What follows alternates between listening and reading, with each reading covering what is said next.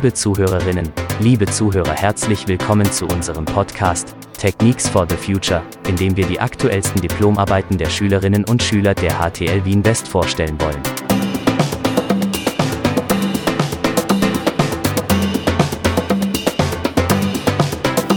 Mein Name ist Karina Kolleritsch und unsere heutigen Gäste aus der 5B Hell sind Tobias Riedberger, Patrick Schönbauer und Fabrizio Würinger.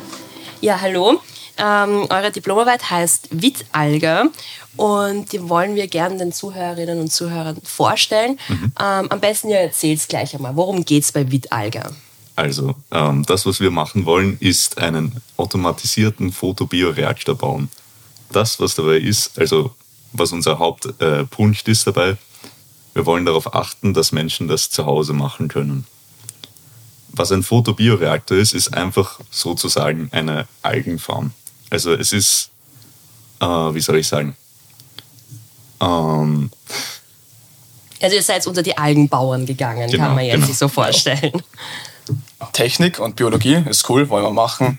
Passt. Da haben wir uns gedacht, ja, okay, wie können wir das realisieren? Wir haben uns angeschaut, welche Algen es gibt. Und dann haben wir uns natürlich nach einer bestimmten Alge gerichtet. In unserem Fall war es zuerst Spirulina, dann ging es in Chlorella über. Aber das ist auch bedingt darin gewesen, dass wir ähm, eigentlich, also wir wollten so ja schon Spirulina bestellen. Ja. Und die, die uns das liefern hätten sollen, bei denen sind die Spirulina selber eingegangen. Deswegen mussten wir dann im Endeffekt Chlorella nehmen. Also ist es anscheinend äh, Algenwachstum gar nicht so einfach, wie wir uns das da vielleicht vorstellen, wenn wir so hören, in einem Swimmingpool oder in einem Teich sind auf einmal Algen. Also die können doch auch gut absterben. Ja, also das geht theoretisch eh super, nur halt sind diese Algen eigentlich normalerweise eher giftig. Also, O ja. o- okay, also ihr macht da was Giftiges in eurer Diplomarbeit? Nein, nein, nein. Die Algen, die im Pool vorkommen, sind eher giftig. Okay. Also die, die wir züchten wollen, sind für den Verzehr geeignet. Und ja, Spirulina habe ich schon ein paar Mal gelesen, ähm, so in Reformhäusern oder beim DM in, der, in dieser Bioabteilung. Äh, was kann ich mir darunter vorstellen unter Spirulina? Wofür sind die gut, gesund oder wie kann ich die auch irgendwie, nehme ich die als Tabletten auf oder esse ich die irgendwie? Wie kann ich mir das vorstellen? Ja, Spirulina wird halt als äh, Supernahrungsmittel dargestellt. Ähm, das hat man ursprünglicherweise in solchen Salzseen gefunden, wie in Afrika und in äh, Nordamerika, oder? oder beides. Ja, Das genau. war- Ja, die leben in relativ hohen pH-Verhältnissen, deswegen sind sie auch Infektion gegenüber sehr, ähm, wie sagt man's, Standhaft. standhaft. Und Also sie sind extremophil, das, das Ja. ist genau das im Endeffekt. Das sagt aus, dass sie einfach beim hohen pH-Wert leben und halt, ja genau, dementsprechend einfach für sowas super geeignet sind zum Anzüchten, weil sie einfach nicht irgendwie auf Infektionen anspringen. Was jetzt cool. aber wiederum bei Chlorella ein Problem ist aktuell, weil das wächst beim normalen pH-Wert. Aber ähm, dementsprechend müssen wir auch sehr sauber arbeiten, weil das halt, da kann sofort was sein. Also wir haben auch Testreihen gemacht. Und die erste Testreihe, da haben wir sehr schlampig gearbeitet, muss man sagen. Und nach einer Woche war da ein riesiger Schimmelpilz drinnen. Also das ist leider echt, da muss man sehr genau hinschauen. Ähm, von wegen, wie das Ganze für die Ernährung hilfreich ist. Es ist eben so, es sind schon gewisse Unterschiede zwischen Spirulina und Chlorella. Es ist alleine schon der Aufbau.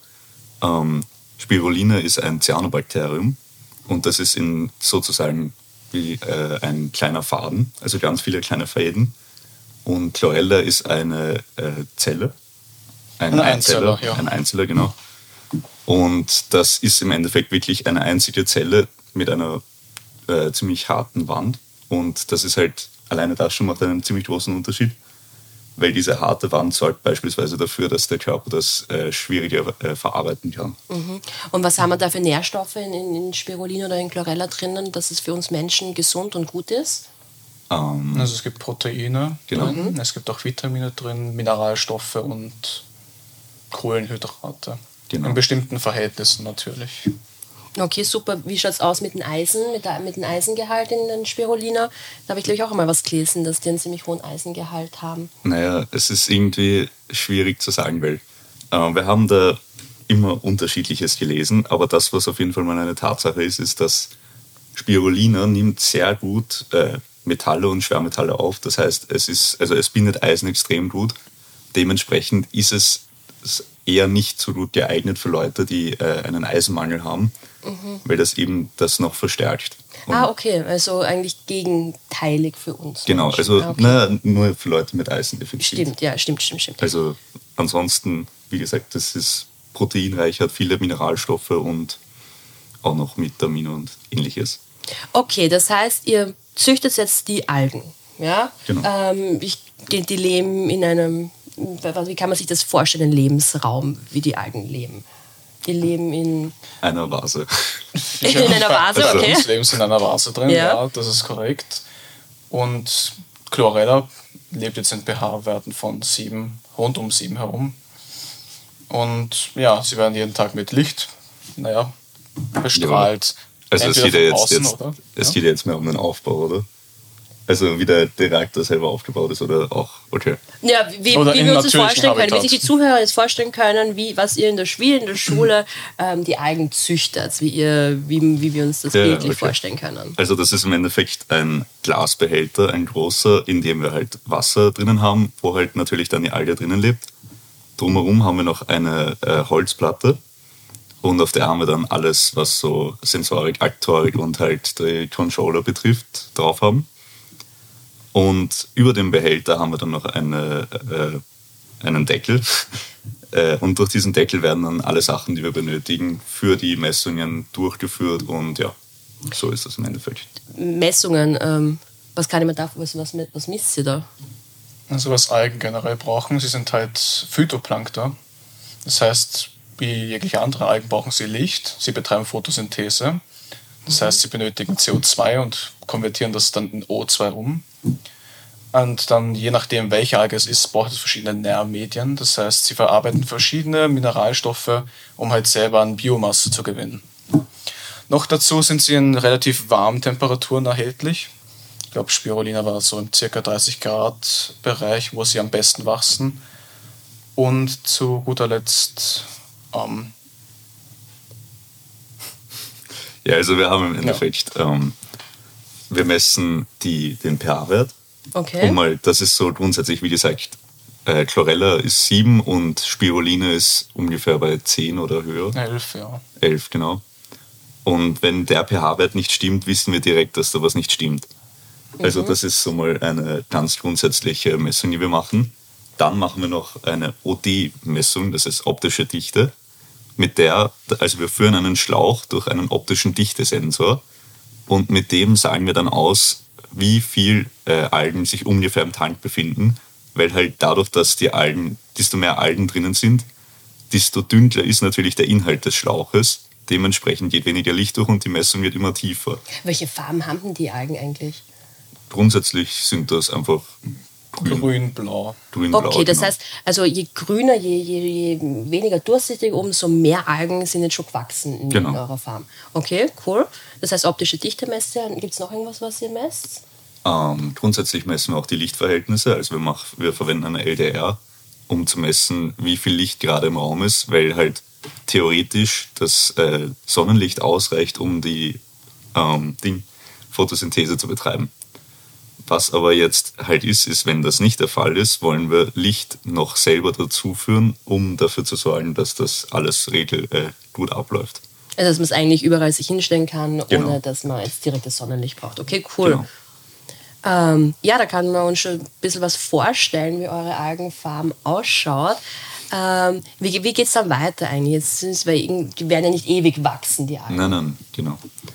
Ja, ähm, Magst du was dazu sagen? Oder? Naja, es gibt da sicherlich eine Wachstumskurve. Das heißt, ab irgendeinem Punkt hören die Algen auf zu wachsen, entweder wenn sie überpopuliert sind oder die Bedingungen nicht richtig stimmen. Und ab dem Punkt, wo wir halt auch gesagt haben vorhin, die OD-Dichte messen, können wir irgendeinen bestimmten Bereich definieren, bei dem wir es dann anfangen zu ähm, farmen. Zu farmen, genau. Zu farmen. Ja, der Farmung, Farmungsprozess, da sind wir leider nicht ganz dahinter gekommen. Erstens, weil wir eben schon Probleme hatten, diese äh, Zucht zu betreiben, also uns wir haben dann tatsächlich eine Chlorella-Kultur bekommen. Nur halt hatten wir dadurch, dass wir eigentlich für Spirulina die Nährmedien gekauft haben, dann nichts, um das zu züchten und dementsprechend stand das dann ewig herum und als wir es dann hatten, war es dann zu spät und das Ganze hat sich natürlich einfach dann hin und her gezogen und im Endeffekt sind wir leider nicht wirklich zu den Sachen gekommen, die wir jetzt schon haben wollen. Ähm, aber im Endeffekt, so wie dieser äh, Farmprozess abläuft, ist, wir würden das Ganze mit einer anderen Pumpe hinausführen. Also wir, wir würden eine Peristaltikpumpe verwenden. Das ist eine Pumpe, die äh, auch bei Blut verwendet wird. Die mhm. ist eben genau dafür gedacht, dass die sehr äh, vorsichtig mit dem Inhalt ist und halt eben nicht die Zellwände von dem zerstören kann oder irgendwas. Mit dem führen wir das Ganze hinaus. Und theoretisch würden wir es die beste Möglichkeit, die wir kennen. Also wir hatten auch ein Interview mit einer Dame von äh, Jonierius Equadruna, die uns, die arbeitet in einer industriellen Algenfarm. Die hat uns da ein bisschen was gesagt dazu. Einfach wie sie das Ganze betreiben, wie die Hygienemaßnahmen sind und wie sie das Ganze ernten. Und die hat uns etwas äh, gezeigt. Das ist ein Sprüh, Sprühfilter, glaube ich. Sprühtrockner. Sprühtrockner, mhm. danke. Ähm, und der sorgt dafür, dass das Ganze auf eine große Fläche weit verbreitet wird, dass das Ganze einfach durch die Wärme der Luft getrocknet wird. Das ist die schonendste Art und Weise, das zu trocknen, weil eben, eben wenn man jetzt das Ganze einfach nur mit Hitze mhm. erhitzt und dann. Dann sterben sie wieder ab, ja. Nein, sie sterben nicht nur ab, sondern es sorgt auch dafür, dass die Vitamine verloren gehen und das ah, zerbricht wow. alles. Also mhm. da muss man wirklich schauen, dass man vorsichtig ist, um einfach so viel wie möglich rauszubekommen. Und wie gesagt, der wird das einfach äh, breit aufsprühen und das Ganze trocknet von selbst. Und ihr habt da einfach jetzt immer irgendeine Firma äh, kontaktiert, genau. die okay, cool. Gibt es eigentlich mehrere Firmen in Österreich, die das machen? Es gibt ein paar. Die sind alle eher in der Steiermark, Kärnten, glaube ich, vom Bereich her. Und Spirolix ist zum Beispiel in Tulln. Mhm. Also, okay. ja. Und es gibt sogar eine Startup-Firma, die heißt Blue Planet Ecosystems. Die macht damit ähm, Sie, sie selber haben einen Photobioreaktor, mit dem sie dann versuchen, die Algen zu züchten mhm. und dann damit Fische zu füttern zum Beispiel. Das ist eine der Anwendungen, ah. die man dafür verwenden kann. Ja, stimmt, ist auch sehr spannend. Kann man da, glaubst du, kann man da prinzipiell irgendwie ähm, Tierfutter, Nahrungsmittel auch machen, also Tierfutter machen? Das wäre natürlich auch eine sehr spannende Überlegung bezüglich Nachhaltigkeit, weil Platz, was ich mir, wie ich mir das vorstellen kann, diesen Photobioreaktor, braucht mir ja nicht viel. Nein, nein, das ist eben auch ein Vorteil gegenüber anderen Superfoods zum Beispiel, weil äh, wenn man jetzt beispielsweise die Avocado hernimmt, die braucht viel Platz, braucht viel Wasser und braucht eigentlich von allem viel. Und das, was man dafür rausbekommt, ist jetzt gut, aber nicht äh, Ausgleich genug, um das jetzt zu rechtfertigen. Bei mhm. Algen hat man, braucht man extrem wenig Platz, weil das natürlich, wie gesagt, das kann man einfach in einer Röhre züchten und die ganze Röhre wird dann, äh, kann dann gefüllt werden mit Spirulina. Ähm, wenn man das Wasser, das man braucht, ist sogar so, dass wenn man die, wenn man die, Fahr äh, die Ernte betreibt, kann das Wasser danach einfach normal wieder verwendet werden. Also, okay, das ist, das ist sehr, also das heißt, braucht also man nicht, aber nicht irgendeinen Sondermüll, gar nichts. Nein, nein, nein. Also man kann es immer wieder verwenden. Genau. Ähm, man hat auch keine giftigen Stoffe dabei. Äh, Im Gegenteil, Photosynthese, das heißt, es entsteht sogar Sauerstoff, was für ja. uns ja ganz gut ist. Das ist eine super Sache. Okay, und ähm, wie, wie, wenn ich jetzt äh, angenommen, ja, ähm, so einen Fotobioreaktor für zu Hause kann ich mir kaufen. Ähm, wie kann ich dann noch diese ganzen, ich muss es ein bisschen überwachen, oder? Ja. Die, dass die, nicht nur optisch, dass die, dass die Algen leben. Ähm, Gibt es da irgendwie eine Möglichkeit, dass ich dann die ganzen Messwerte auf ein Handy bekomme, auf eine App? Oder ähm, wie, wie habt ihr euch das vorgestellt?